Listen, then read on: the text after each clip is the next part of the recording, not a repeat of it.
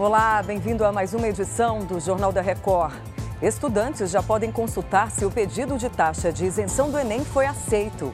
E na Alemanha, um prédio inteiro está sendo construído por uma impressora 3D. É agora no Jornal da Record. Oferecimento App Bradesco. Organize sua vida financeira com um único botão.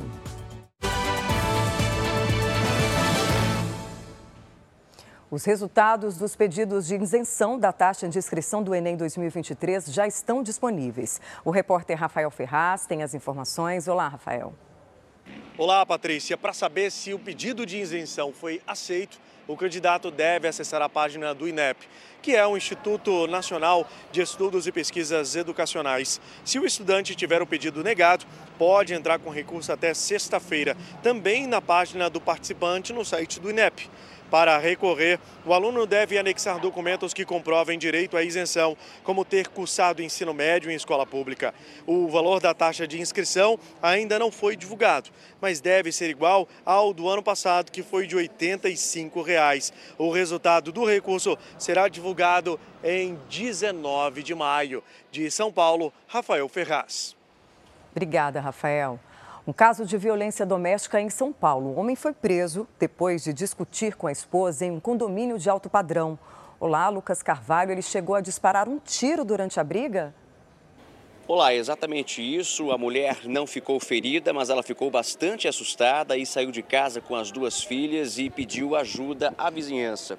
O agressor tentou ir atrás da família que acolheu a mulher e as filhas. Ele saiu com a arma em punho e ameaçou os moradores. Eduardo de Oliveira Tagliaferro era assessor especial de enfrentamento à desinformação no TSE e foi exonerado hoje pela manhã. O homem agora vai passar por audiência de custódia. Patrícia.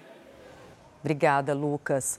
O maior prédio feito por uma impressora em 3D da Europa está em obras na Alemanha. O edifício deve demorar cinco dias para ficar pronto. Uma máquina calcula as medidas e despeja a massa usada nas paredes da construção. O piso térreo foi impresso em apenas um dia. Poucos funcionários precisam supervisionar o projeto. Depois de pronto, o prédio vai ter 55 metros quadrados de área e 9 de altura. Já passa de 400 o número de mortos por causa dos deslizamentos de terra e inundações que atingem a República Democrática do Congo. O governo decretou luto nacional. Segundo a ONU, mais de 3 mil famílias estão desabrigadas. Equipes de resgate seguem as buscas por vítimas sob os escombros. O ministro Alexandre de Moraes do Supremo Tribunal Federal voltou para tornar réus mais de 250 denunciados por envolvimento nos atos de 8 de janeiro. Moraes é o relator do caso. Este é o quarto bloco do julgamento. Lívia Veiga, a quantos réus até agora? Olá, o Supremo já tornou réus 550 pessoas envolvidas nas invasões às sedes dos três poderes. Ao todo, 1.390 envolvidos foram denunciados pela Procuradoria-Geral da República. Esse quarto bloco de julgamento no plenário virtual deve ser concluído na próxima segunda-feira, 15 de maio.